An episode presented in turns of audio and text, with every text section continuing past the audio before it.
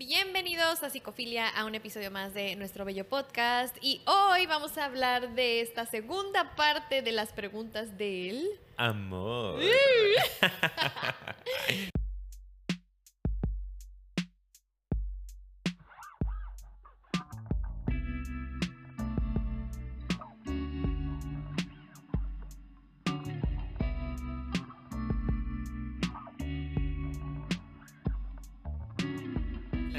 Listos, ahora sí, ya comenzamos después de este bello intro. Bienvenidos a todos. Ojalá todos hayan visto ya la parte número uno, si no vayan a verla, que es el anterior a este.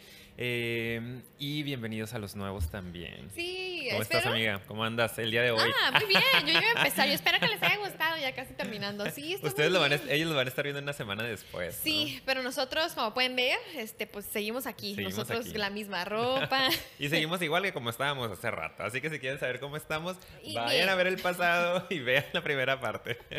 Ahí les platicamos cómo, cómo amanecimos. ¿Cómo nos sentimos? muy bien, bueno, entonces, para irnos ya directamente al punto porque me encanta que hayamos decidido hacer una segunda parte de esto. Las preguntas están muy buenas y cada una merita mucha exploración y mucha reflexión. Entonces, seguimos, seguimos. Ok. ¿Las personas realmente cambian? ¿Son buenas las segundas oportunidades? ¿Amigo? Oh ah. Esta yo creo que es muy interesante porque es una de las razones por las que muchas relaciones a veces se complican mucho, em, se vuelven a veces muy tóxicas y a lo mejor se alargan más de lo que deberían, ¿no? Ajá. Por, por este concepto a veces que puedes tener distorsionado de hay que cambiar, ¿verdad? Ya voy a cambiar, tengo que cambiar para poder estar con esta persona. Eh, hablando nada más de esa, porque la otra, las segundas oportunidades, pues es como que otra respuesta, yo siento, ¿no? Pero hablando como de las personas realmente cambian, pues, o sea, yo creo que sí, ¿no? De que cambian, cambian, pero, o sea, ¿por qué es que quiere cambiar? ¿O quiere realmente cambiar esa persona? ¿O para qué? O sea, siento que es como... ahí está el detalle, porque a veces mucha gente dice, ah, ya voy a cambiar, y realmente no quieren cambiar. Entonces es como, no sé, a ver, ayúdame aquí. Porque ¿Por qué, ¿por qué cambiaría a alguien, no? Como si lo está haciendo nada más por ti, por la relación. Ándale, pues, es lo que eh, quería decir, sí. Mm, yo creo que la gente sí cambia también.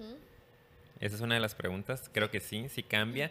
Pero solo cambiamos los seres humanos cuando queremos cambiar, en primer lugar, y el cambio implica un proceso súper complejo y súper profundo. Y es normalmente tardado. Exacto, los cambios verdaderos son cambios que, que, te pueden llevar años, pues, de proceso disciplinado y que hay que invertirle mucho dinero, porque la terapia, afortunado o desafortunadamente, no es algo barato, mucho tiempo y sobre todo mucha energía, ¿no?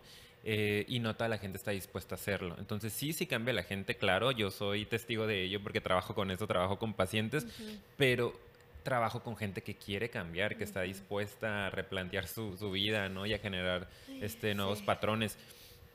Pero la realidad es que no es nada fácil cambiar. Yo creo que eso sí se tiene que decir. Yo lo digo desde mi perspectiva como terapeuta. Creo que no es nada fácil cambiar. Porque mucha gente sí se va con este rollo de que, ay, es que ya pasó un mes y ya me dijo que ya cambió, que ya no va a ser infiel o que ya no va a ser violento.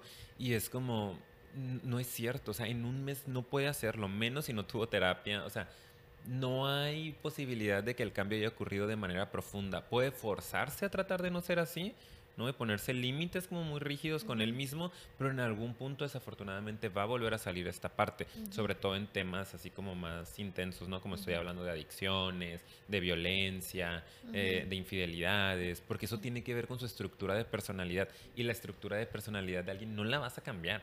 O sea, esa la puedes aprender a regular, ¿no? A darle conciencia, eh, a generar por ahí nuevos hábitos, pero está complicado de que alguien cambie la forma en la que es completamente. Claro, y yo creo que eh, como que quería empezar también dándole esa como que esa reflexión, pero no sé cómo acomodarlo. Ahorita tú ya dijiste una parte que creo que es importante, pero también em, a veces a mí me brinca mucho cuando le piden a una persona cambiar, ¿no? O sea, a mí, por ejemplo, me agrada la idea como de generar acuerdos, límites en una relación, eh, adaptarnos, que, que tú puedes a lo mejor regular y yo regulo y encontramos como que embone, ¿ok? pero, pero cambiar, o sea, como, como que que realmente haya como un giro en esa persona, como es tan complejo, si tú estás apostando a que haya como un cambio de personalidad en el otro, se me hace un poquito complicado para sobrellevar esa relación, a mí, ¿ok? E incluso, eh, no sé si te interrumpo, sorry, incluso incongruente, ¿no? Como porque quieres que el otro sea otro, Exacto. pues consíguete a otro, que sea como lo quieres, ¿no? En ese sentido, como si digo, el cambio que estás pidiendo es algo muy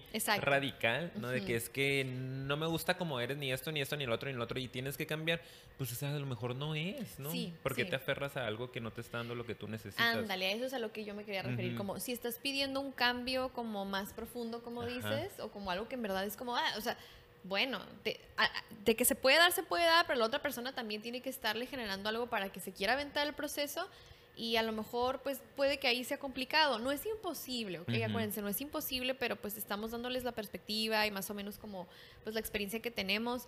Eh, creo que es importante apostarle a ver de qué manera se pueden generar acuerdos, adaptarse, repito, límites, respeto, o sea como que apostarle a ver de qué manera podemos integrarnos tú y yo como personas, ¿ok? Eh, yo sí creo que se puede regular ciertas cosas más, como que esta parte cambio si es en ese sentido como lo explicaste ahorita, que yo estoy de acuerdo con eso, como algo más así, pues prácticamente como que para qué, ¿verdad? O sea, es a lo mejor son cosas bien importantes como es que no me gusta que piense así, o sea, como que hay algo en, sus valores o su filosofía de vida que la verdad no me agrada, pues que lo cambie. Oye, oye, pues ahí sí es como, pues qué persona, con quién quieres estar, ¿no? Claro. A eso es a lo que me refiero yo y creo que valía la pena como comentarlo porque yo escucho mucho que a veces pareciera que demandamos que sea otra persona con la que estemos, no como pequeñas cosas como de, ay, pues para la convivencia, sino como cambia, ¿no? Y es como, ok, bueno. Sí, y que eh, le digo a los pacientes, no, pues le estás pidiendo peras al olmo, o sea, como pues no, no te lo va a dar, ¿no? O sea, no puede dártelo, no está en su estructura, no está en su personalidad cuando son ese tipo de cambios como muy profundos, de que es que yo quiero que sea más afectivo, más amoroso, que hable más, que, que hable muta, no, pues este, le estás, o sea, él no es así. Sí, y, por ejemplo... ¿Cuándo fue así? Exacto, es lo que te iba a decir, o sea, pues es como, a lo mejor en el fondo no es algo que tú quieres y se vale, ¿y por qué tienes que pedirle a la otra persona que hable más y se exprese más? solo porque a ti no te gusta y tú quieres que pues siempre esté platicando, por ejemplo, ¿no? O sea, es como, wow. y, y es un asunto, creo yo, también que tiene que ver con que de repente elegimos a alguien eh, desde la inconsciencia y cuando estamos adentro de la relación lo queremos ir transformando hacia nuestro ideal de pareja. ¿no? Como todos tenemos por ahí un ideal, una fantasía de cómo sería la pareja perfecta y de pronto estando dentro de la relación es que yo quiero a alguien o este, más eh, participativo, más proactivo, más trabajador, más y queremos, vamos forzando y empieza a haber conflicto y el otro es pues si así me conociste, ¿no? Y se supone que así me amabas y ahora que ya te sientes seguro, segura, estás pidiéndome que sea alguien que no soy, como que suena un poco extraño. Que claro que las relaciones de pareja son un proceso constante de transformación y de crecimiento, pero desde el amor y desde la aceptación. Desde, la aceptación, exacto. Desde la construcción de, un vínculo seguro, ¿no? No desde la exigencia de es que no, no me gusta esto de ti, no me gusta aquello, eh, pues no te gusto. Exacto. Sí. Pues que te vaya bien. Eso respecto a, la parte nada más de que sí, que si la gente cambia, ¿verdad? Pues de que sí, ya viste todo lo que contestamos. Y las segundas oportunidades pues yo sí creo, a mí se me haría muy rígido decir, no, no creo en las segundas oportunidades. Ya cortaron, ya no, nunca pueden volver. ¿Por no, qué? ¿por qué no? Depende. Sí, hashtag, hashtag, depende, ¿ok? Tiene que ser, tiene que ser ya, por favor. Depende. Pues es que depende y, y la verdad sí, no, o sea, se me hace como muy, muy rígido pensar en que no hay segundas oportunidades, pero date cuenta bien si realmente es una segunda oportunidad o, o si es más bien seguir forzando algo que a lo mejor, pues no. ¿Ok? Porque cuando hay, yo me imagino una segunda oportunidad, repito, cuando hablamos de relaciones de pareja, es algo que tiene que estar en la mente de las dos personas, ¿no? No en el sentido de, ay, quiero, quiero regresar, no, pues igual las otras, o sea, las dos personas quieren regresar, pero el darle una segunda oportunidad a una relación es estar dispuesto a la transformación. Las dos personas están de acuerdo a darle esa segunda oportunidad de que renazca esa relación para poder transformarla? Esa es la pregunta real. ¿Es realmente eso lo que buscas de la segunda oportunidad o nada más no estar solo porque te sientes muy mal, eh, extrañas y pues quiero estar con esa persona, pero no hay un insight de, ay, pues, pero ¿a qué, a qué estoy regresando? Exacto, completamente de acuerdo. Yo también creo en las segundas oportunidades, claro que sí, siempre y cuando vengan desde la conciencia, ¿no? Desde que tú hayas ubicado, evaluado qué fue lo que no funcionó, por qué terminó esa relación, si el otro también está de acuerdo, hizo conciencia, está generando un cambio en él, tú estás generando un cambio en ti, pues va, vamos a probar, ¿no? Igual y a lo mejor nos podemos entender un poco más, vemos que vale la pena la relación, tenemos mucho que ofrecernos, pues lo intentamos y vamos viendo, ¿no? Abiertos a que a lo mejor pueda no funcionar otra vez o en una de esas pues logramos el ajuste que necesitábamos. Eh, pero si viene desde la dependencia, o la codependencia, pues desafortunadamente esa segunda oportunidad luego se va a convertir en una tercera, en una cuarta, en una quinta, porque eso es un asunto ya de dependencia, ¿no? Em, yo, le, yo le digo a mis pacientes también esta parte como de, pues, no te cierres a que ya nunca vas a volver con esta persona o nunca se van a volver a ver, pero no ahorita. O sea, míralo en ciertos casos, repito, ¿no? Sí depende porque hay casos en los que son personalidades muy violentas o agresivas que dices, no, o sea, no te lo puedes permitir, ¿no? Esta persona no va a cambiar fácilmente. Eh, pero en otros casos en los que pues ahorita no están funcionando, ¿no? Deja que viva su proceso, que crezca, que se encuentre con sus propios demonios, los este, se haga aliado y tú con los tuyos, tú trabaja en ti, o sea, enfócate estos meses en ti, vamos viendo, o sea, si regresan ahorita, sí les pronostico que van a volver a separarse porque se vuelven a encontrar en donde se dejaron. Si regresan en un mes, en un mes no han avanzado nada y justo donde cortaron se van a volver a encontrar y va a volver a haber conflicto. Pero a lo mejor en un tiempo en el que tú de verdad tu personalidad se empieza a transformar, empieza a tener una perspectiva distinta de la realidad, pudiera ser que ya ajusten esos conflictos, ¿no? Entonces, sí depende. Depende, otra vez la canción, ¿de qué depende? ok, siguiente pregunta. Dice, ay, es que, es que sabes que estas de esta segunda parte están bien profundas. Dice, ¿Cómo encuentro el equilibrio para amar sanamente sin dejar de ser la persona que soy realmente? Ay, Dios mío, nos meten en un aprieto aquí ustedes. A, ver, otra vez, amiga. A ver, a ver, fíjate, hay por que pensarla bien. Sí, sí, espérame. Dice, ¿cómo encuentro el equilibrio para amar sanamente sin dejar de ser la persona que soy realmente? es que fíjate, si estás amando sanamente, se espera que no, no dejes de ser quien, quien es. Entonces, más bien, ¿cómo es? Eh, más bien lo que yo entiendo de la pregunta es, ¿cómo equilibrar o cómo encontrar eso, ¿no? A cómo aprender a amar sanamente para seguir siendo quien soy y no dejar de ser quien soy. Ajá.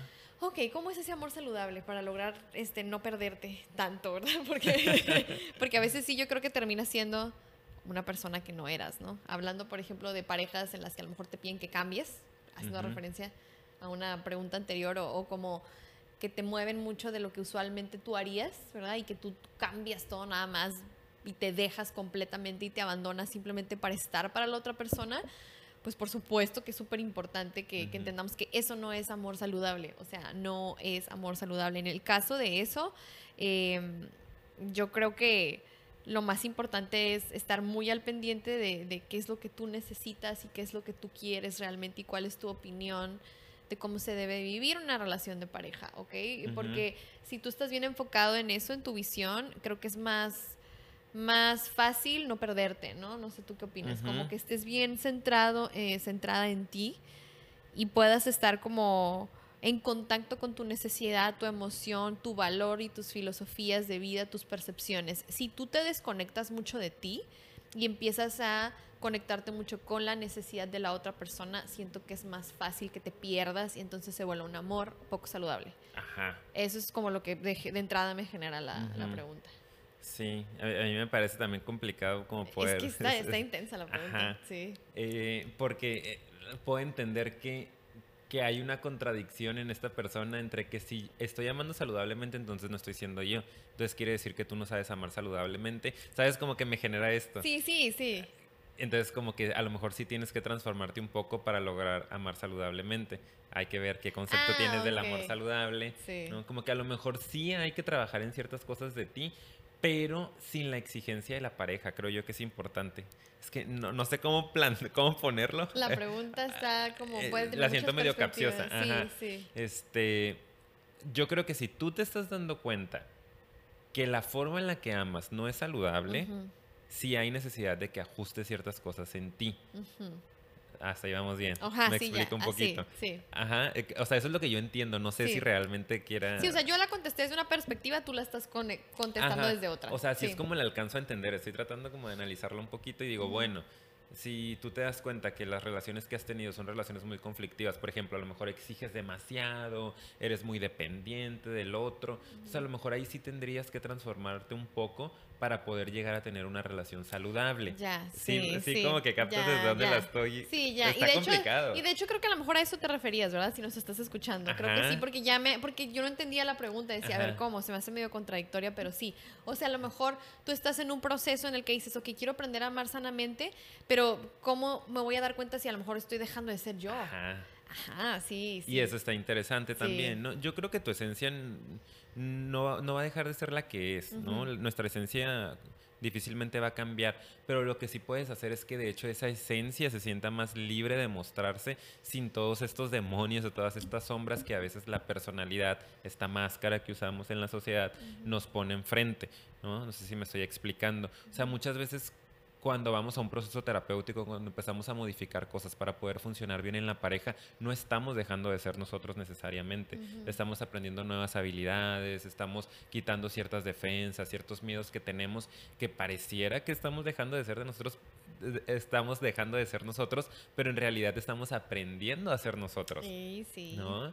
Eh, pero hemos estado toda la vida como muy sostenidos desde nuestras defensas y resistencias y, estos mecanismos que utilizo como para no soltarme tanto, para no sufrir tanto, que de repente cuando voy a terapia me empiezan a quitar esto y el otro me siento tan frágil y es como, ¡ay no! Siento que, que esto no soy yo, yo nunca me he soltado tanto, yo nunca he hablado tanto de mí o yo nunca me he expuesto bueno, pues empieza a hacerlo, porque a lo mejor esa es su verdadera esencia. ¿no? Vamos quitándole todo ese ejército que traes protegiéndote para que nadie mueva esa fragilidad. Em, tendría que ser acompañado de un terapeuta, yo creo sería lo, lo más adecuado, sí. que te va a ayudar a tener una perspectiva más clara de si estás transformándote por dependencia y estás dejando de ser tú para agradar al otro o si realmente son cuestiones que sí tienes que trabajar y que es importante que lo hagas. Viene desde una personalidad mal estructurada, vamos claro, a decir. sí, y creo que entonces para nada más cerrar esa pregunta, como está muy profunda y puede tener mucho significado e interpretación, no dejes de ir a terapia si es que ya iniciaste un proceso o inícialo porque la verdad es que sí creo que eso es muy interesante y si no estás acompañado puede que se vuelva muy confuso, ¿no? Yo sí creo que está, está intensa y sorry para los que nos escuchan si de repente sí como que medio desvariamos, pero la realidad es que no quisimos estructurar las respuestas, pues es como son preguntas que sí leímos porque nos las mandaron hace unos días, pero ahorita las estamos así como que lo que nos salga del alma, ¿no? Y del corazón y, de la cabeza también porque entra la mente un poquito. Este, y ahí estamos haciendo nuestro mayor esfuerzo para ayudarles. Disculpen. Sin polarizar nuestras opiniones también. Claro, es que hay que ser muy em, equilibrados, neutrales, entender que pues cada persona tiene su perspectiva y nada más estamos leyendo un pedacito de la pregunta, o sea, hay mil de a lo mejor pensamientos, emociones que cada persona trae detrás de sus preguntas, entonces queremos tratar de abarcar lo más posible. Entonces espero que te haya ayudado en algo la, respuesta. Y de que en los comentarios, no, no me ayudó en nada. Me revolviste más. bueno, dice la siguiente. Dice, sigo en crisis de cuarentena. Ok, todo. y unas risitas. ¿Cómo sé si lo... Ah, mira, es que... otra capciosa, mira, dice, ¿cómo sé si lo que pido de mi pareja es a partir de necesidades o desde mi amor propio? Ok. Ok, entonces, ¿tú qué entendiste en esa pregunta? Ajá, eh, eh, eh, te comentaba, ¿no? Ahorita que las leímos justo antes de empezar. Y... En, lo que yo entiendo de la pregunta es que estás en una relación y ahorita como estás en cuarentena y todos estamos en, bueno, mucha gente no estamos pasando más tiempo en casa, tenemos menos actividades, hay cosas que te están surgiendo. Entonces, entre estas cosas, tal vez hay una necesidad de estar más cerca de tu pareja. Yo así lo estoy poniendo en mi cabeza para poder entender mejor la pregunta. Sí, ejemplo, necesitas algo en tu pareja. Necesitas algo más de tu pareja. Entonces, tú quieres saber si lo estás haciendo porque es una parte muy dependiente de ti, muy uh vamos a decir, de que es que quiero que como yo estoy aburrida en mi casa, pues vengas y todos los días me mandes mensaje o me saques actividades o bla, bla, bla. Y quieres saber si eso tiene que ver con una parte dependiente de ti, que pues viene desde la ansiedad, o tiene que ver con una parte de amor propio de, pues es que yo quiero una relación de pareja de una, con una persona que esté presente, que me acompañe, que vea por mm. mis necesidades, que me cuide, que esté cerca. Eso es lo que yo entiendo. Yo también. Yo, yo lo que entiendo es como si viene desde la inseguridad y la ansiedad o viene desde un valor que te estás dando como persona. Depende. Hashtag depende. Sí depende. Es que sí, sí. eh, Porque eh, para empezar no sabemos qué es lo que estás pidiendo. Exacto. Ocuparía... analizar cuál es la petición. Exacto. Porque sí hay como que, depende la petición, depende. Eh, de ahí se puede entender más o menos si viene desde un lugar ansioso, viene desde un Ujú. lugar de, de yo me valoro y me quiero. Ujú. Eh, Normalmente también cuando nos expresan los pacientes no en persona su, su preocupación, su necesidad, ahí se puede ver, ¿no? En tu lenguaje, en tu comunicación no verbal, o sea, ahí, también ahí podemos obtener mucha información. Pero, o sea, pues a lo mejor algún consejo práctico que podamos dar para más o menos como que ella pueda o él encontrar desde sí mismo o sí misma, o sea, quien nos esté escuchando, porque yo estoy segura que hay más personas que lo han Claro. pensado. Sí, sí, definitivamente Sí. debe ser algo común. ¿Qué crees es que algo puede ser? común. Se hace Eh, complicado. Sí, yo, yo creo que lo, lo primero sería darte completamente la responsabilidad a ti de tu existencia, ¿no? Y de tu tranquilidad y de tu placer. Ujú. O sea, que tú sepas que todo depende de ti en esta vida y que realmente busques si ahorita no está fluyendo con tu pareja, si de repente él o no puede estar tan presente o ella eh, no puede, no sé, atender tus mensajes en el tiempo que tú quieras. Sí es una situación que está siendo complicado para todos y tiene que ver directamente con el rollo de la pandemia. Entonces que te dé chance y que utilices este periodo de tiempo para tú conectar contigo y para tú hacerte cargo de ti, que es algo que yo le digo a muchos de mis pacientes. No, a lo mejor no está tu papá ahorita, no está tu mamá, no está tu pareja presente, pero te tienes a ti y eso es lo más fregón del mundo. Te tienes a ti o te debes de tener a ti. Entonces tú encárgate de tú sanar esos vacíos, de tú cuidarte, de tú acompañarte. Utilízalo a tu favor, pues si no te lo están dando del otro lado, aprende a dártelo a ti. Y eso va a venir desde el amor propio. Y a lo mejor en ese momento en el que tú empieces a darte todo lo que necesitas, te das cuenta o que no necesitas al otro, definitivamente que no está aportando, que no te está nutriendo, o que te encanta estar con el otro y amas al otro. Y esas necesidades eran más necesidades tuyas que tú puedes suplir y que lo que el otro te aporta es algo distinto a tu vida. No sé si me explique y si sí. tenga un poco de sentido. Y yo voy a como dar ejemplo para, para que se entienda a lo mejor todavía un poco mejor. O sea, bueno, no un ejemplo, más bien lo que yo entendí es que cuando tú empiezas a conectarte más contigo mismo, o sea, sabes que en ese momento estás con la duda de es más por necesidad mía, es más por inseguridad, ¿qué es? No, entonces, a ver, yo me voy a conectar conmigo y, y en vez de estarme desgastando en una pelea con la otra persona, porque como que ahorita no, a lo mejor no lo voy a lograr identificar, yo voy a dar voy a darme lo que estoy pidiendo. No quiero más tiempo, pues voy a buscar tiempo para mí. Voy a empezar a atenderme, voy a empezar a cuidarme, voy a empezar a hacer esas cosas que estaba demandando del otro, ¿no? Y si en ese momento encuentras tranquilidad, qué padre, a lo mejor encuentras las respuestas. Y las respuestas pueden ser diferentes. La respuesta puede ser, por un lado, como dices, como, wow, realmente creo que era algo que yo podía hacer y yo perfectamente me puedo hacer responsable y me siento contenta con mi pareja. O, Ujú. oh, wow, la verdad sí valgo mucho y esto me hizo sentir y caer el 20 de que no, la verdad, sí, sí quiero que mi pareja me lo dé. O sea, yo estoy tranquila y lo puedo hacer yo, pero sí creo que, que ya yo valorándome y queriéndome y haciéndolo por mí misma, creo que que me merezco, tener de merezco, una pareja, ajá, ¿no? que alguien lo, lo haga también por Ajá. mí, ¿sabes? O sea, ¿por qué no? Entonces Se yo vale. creo que hasta que te conectas un poco más contigo y tratas de hacer un poquito algo más concreto por ti, puede que la respuesta llegue. Ahora, no es la única solución, y como es algo muy complejo, si ahí también te pierdes, entonces hay que trabajarle, rascarle, ver un poquito más qué te está faltando para conectarte contigo mismo, contigo misma, porque de ahí ya partimos con un gran problema. Si, si te cuesta trabajo a lo mejor proveerte o cubrir tus propias necesidades, pues claro que se te va a hacer súper confuso. ¿no? Entonces a lo mejor ese es el primer paso que tienes que empezar a revisar, ¿no? Qué tan fácil es para ti cubrir tus propias, Tus propias necesidades, necesidades. quererte y conectar contigo, ¿verdad? Normalmente, ajá, cuáles son las necesidades que estás dejando en manos de los demás, ¿no? Sea pareja, familiares, amigos, jefes, compañeros del trabajo.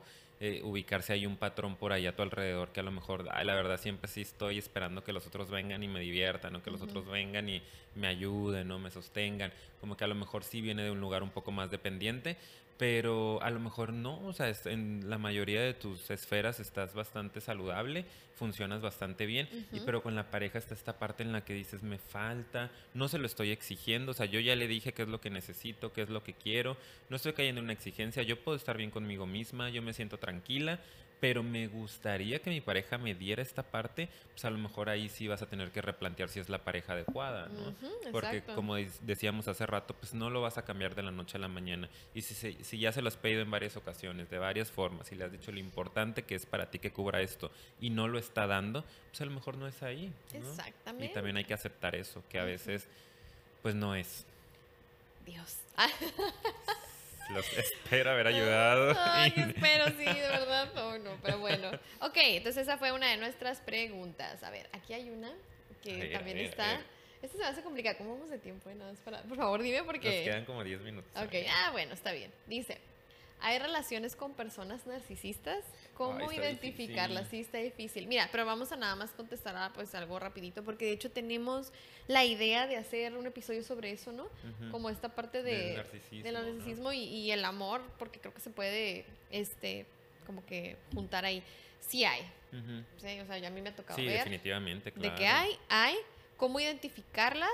Ahí es donde yo creo que sí tendríamos que analizarlo muy a profundidad porque creo que por eso es tan complicado identificarla, porque muchas personas eh, que a lo mejor tienen una personalidad narcisista se puede confundir muy fácilmente con, con otro tipo de personas que a lo mejor no son narcisistas, pero tienden a ser muy violentas, por ejemplo. ¿no? Y tienden a ser inseguros o tienen ciertos comportamientos, pero es que tienes que ver un poquito más profundo en la personalidad de, de la pareja, ¿no? Para a lo mejor ver si sí es una persona narcisista. Y, y para eso tendríamos que ver más en particular como que toda esta parte de psicopatología, ¿no? Que creo que es como más complejo. Pero yo, yo puedo decir, sí, sí las hay. Identificarlas está difícil, está bastante difícil, pero también una vez que ya está ahí clarito, uy, ni para dónde voltearse, ¿eh? Sí, Sí. y yo creo que, que una de las claves que tú puedes revisar para darte cuenta si estás en una relación narcisista es que puedas evaluar qué tanto eh, son escuchadas tus necesidades o qué tan importantes son tus necesidades dentro de la relación de pareja y qué tan importantes son o qué tan habladas o vistas son las necesidades de tu pareja. Normalmente en una relación narcisista nos vamos a dar cuenta que si tú eres la parte, vamos a decir, más dependiente y tu pareja es la parte narcisista, si desde ahí viene la pregunta, como que tú sospechas que puedas estar en una relación narcisista o algún conocido, van a estar superpuestas, ¿no? Siempre van a estar arriba las necesidades del narcisista. Va a ser una persona que va a decir, eh, lo mío es más importante, como a mí no me importa que tú te sientas mal, como sorry si estás triste, pero yo no voy a dejar de hacer mis cosas, o tú tienes que de alguna manera servirme a mí, ¿no? O sea, tienden a utilizar un poco a, a las parejas para seguir eh, sintiéndose reconocidos, alabados, validados. Creo que esa es una de las claves que podemos mencionar así como muy genéricas para ubicar una relación narcisista, que uno esté utilizando al otro para seguir llenando el ego. El ego, exacto. Las personas narcisistas tienen una gran y enorme inseguridad y siempre un deseo de satisfacción o de satisfacer, perdón, su ego y constantemente se están poniendo por encima de los otros. Y aparte de eso, eh, lo triste es que pues sí utilizan muchos métodos de manipulación para que, o sea, o sea, se encargan de hacerte sentir que no es así. ¿Sabes? O sea, yo creo que es otra Son cosa muy seductores. Son muy, muy seductores y muy manipuladores y te hacen sentir en verdad que tu necesidad es como, wow, ¿por qué, ¿por qué siquiera lo estás Ajá, pidiendo? ¿Qué, onda, contigo? contigo? Trabaja en ti. Ajá, o sea, como que te la regresan bien cañón. Y eso es lo complicado, por eso digo de la relación, porque a veces siento que la, la- la otra persona, la no narcisista, puede cargar con muchas culpas, pues como de, ay, caí de mal en mí, porque es que pareciera que así es, ¿no? Como, no, pues es que yo acá estoy y tú acá, entonces tú tienes que estarle trabajando como para merecer, ¿no? Entonces, ay, es que es un tema. Sí, un sí, vamos a hablar de narcisismo. Ajá. Este, pero ajá, normalmente son es- es- ese tipo de personas, ¿no? Están muy, muy centradas en sus necesidades y lo curioso es que son personas al fin y al cabo muy inseguras y muy dependientes, pero que el narcisismo lo que hace es proteger esa parte también y la protege normalmente desde asuntos muy materiales o muy superficiales. Cuando vemos a personas narcisistas, vemos a personas que le invierten mucho a su imagen, ¿no? Muy vanidosas, normalmente son personas bien parecidas, Sí. ¿no? Que trabajan mucho su físico, eh, muy enganchadas con el dinero, con lo material. Y eso los hace tan atractivos a veces. Sobre Sí. todo si somos una personalidad muy dependiente, muy insegura. Es como, wow, es el super partido. Entonces lo que me pida lo voy a hacer. Sí. ¿Mm? Entonces eh, esperamos estarte dando por ahí algunas banderitas rojas que si las ubicas, eh, hay que pensarlo más a profundidad. Claro, y es que de hecho hasta yo creo que estaría padre un episodio de, o sea, a lo mejor sí narcisismo, pero como en las relaciones de pareja, porque creo que Sí. hoy es que eso está bien feo. Sí, y se da bien mucho. cañón, se da muchísimo. mucho. Sí, entonces me, es me- un enganche muy, muy común. Mm, Ajá, y muy particular porque obviamente los, narcis- los narcisistas es lo que buscan, pues. Entonces, Se alimentan sí, de las, sus víctimas, somos los ansiositos. Exacto, sí, bueno, pues en fin, estaría padre. Díganos si les parece, denle like o coméntenos, por favor. Es más, like y, Y comenten. comenten. No, no una Ambas u dos. otra, sí, por favor. ok, vamos con la que sigue. Dice, ¿cuál es la mejor manera de superar el duelo tras una ruptura amorosa? Ah, ay, ¿Cuál será? Si alguien tiene la respuesta, mándelo por ¿Cuál favor es en la los mejor comentarios. manera? A ver, ¿cuál es la mejor manera? Dame la Eh, respuesta. ¿Cuál es la mejor manera de superar una relación? Mira, le pones tres cucharaditas de azúcar morena. Muy bien.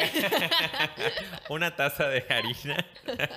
Hazte un pastel bien rico. Es que, ¿sabes qué? A mí a Netflix. veces me encantaría que si hubiera recetas Ay, así. pues claro, cómo no. ¿Cuál, es, ¿Cómo no? cuál ¿Cuánto es la mejor manera de...? Ya sé, o sea, Sí, es que no hay una mejor manera. sí. Siguiente pregunta. Vamos. Se acabó, gracias. Esperamos haberte ayudado en nada. No, sí, te voy a dar la respuesta. A ver, ¿Estás pues. lista? ¿Ok? Siéntate. Siéntate. Prepárate. No, es algo que seguramente ya has escuchado mucho en nuestro podcast porque sabemos que eres seguidor, seguidora. Eh, quererte mucho. El amor propio. Es que de verdad yo creo que es la fórmula secreta para poder vivir el proceso de una manera no tan angustiante. Sí. Porque si tú te centras mucho en lo que me faltó, ¿no? En estarte reclamando, en rechazarte a ti porque no di esto, porque no di aquello, o en el rollo dependiente de por qué no me lo dio, por qué me abandonó, por qué me rechazó, por qué no fue suficiente para el otro. Si estás muy enganchado en, en este asunto, vas a sufrir. Sí. Y, y de nada te va a servir la experiencia. Entonces yo creo que parte de las claves para vivir, y es la experiencia que yo he tenido como para que no sea tan dramática una recuperación de una ruptura, es céntrate en ti. Céntrate en ti y sí en lo que tienes que aprender de la relación. En algún punto vamos a pasar por este momento de, pero ¿por qué no funcionó? ¿Qué hice? ¿Qué me faltó? Seguramente sí te faltaron algunas cosas, por algo no funcionó. Exacto. Al otro también le faltaron muchas cosas. Pero en lo que te puedes centrar es en lo tuyo. ¿Qué vas a aprender de esto para que en tu siguiente relación de pareja, al menos esto no vuelva a suceder? ¿Qué vas a aprender del tipo de pareja que elegiste para que en tu siguiente relación digas, no voy a volver a elegir a una persona con este tipo de personalidad porque ya me di cuenta que yo no puedo con ello y que me engancha negativamente? Entonces voy a buscar una personalidad que a lo mejor o sea un poco más presente o tenga solución a esta parte de su vida con la que yo no puedo lidiar. No sé, creo que esto es algo que puede ayudar. El proceso es diferente para cada uno, como ya lo mencionábamos en alguna otra respuesta, eh, que si el tiempo, que si la forma, que cada uno va a encontrar su propia manera, pero eso que estés haciendo o dejando de hacer, que vaya enfocado a alimentarte y a tu crecimiento personal.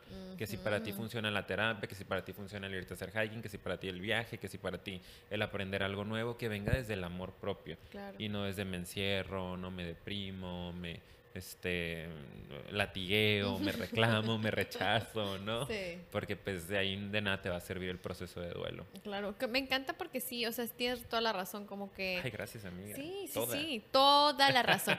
Eh, pues sí, porque yo creo que en el momento en que ya eh, le... Como, es que sí lo hemos dicho en, en muchos episodios, le ponemos como que esta onda de cuál es el aprendizaje de esta experiencia. Y ya puedes empezar a hacer algo con, con eso que estás sintiendo. Y a veces creo que una de las cosas que más nos causa sufrimiento es sentir que no hubo sentido en nada de lo que hemos vivido, ¿verdad? Como para qué, perdí mi tiempo, em, etcétera, etcétera. Entonces yo creo que el poder encontrar ese aprendizaje y saber para qué vas a utilizar cada experiencia que vivas es muy sanador y es muy importante a la hora de un duelo, ¿verdad? Porque, bueno, hablando de relaciones de pareja, ¿ok? Porque pues de ahí, de, de eso es de lo que se trata. Cuando tú estás en una relación de cualquier tipo, pues, estás aprendiendo constantemente, o sea, sobre ti y cada relación que tienes de amistad, de familia o de pareja, te está mostrando siempre pedacitos de ti también. Entonces se me hace muy padre como esa parte. Sí, y yo creo que la respuesta más concreta podría ser la mejor manera de resol- resolver un duelo después de una ruptura amorosa es vivir el duelo. ¿no? Sí, O sea, también como permítetelo, pues. Si estás huyendo de él, que lo mencionábamos en alguna otra respuesta, eh, lo vas a sufrir más. se va a hacer más grande, más largo. Exacto. O sea, permítete también. Esa es una forma de, de- de superarlo, ¿no? Si tienes que llorarle, pues llórale. Si tienes que repasar ciertas cuestiones, pues repásalas en tu cabeza, pero siempre desde la perspectiva, desde el enfoque del amor propio. O Ujú. sea, estoy repasándolo en mi cabeza no para martirizarme y vivir este via crucis, sino para entender en qué cosas tengo que seguir trabajando. ¡Oh! Adiós, Dios. Se nos acabó el tiempo. Ni modo, espero que les haya gustado. Yo me voy.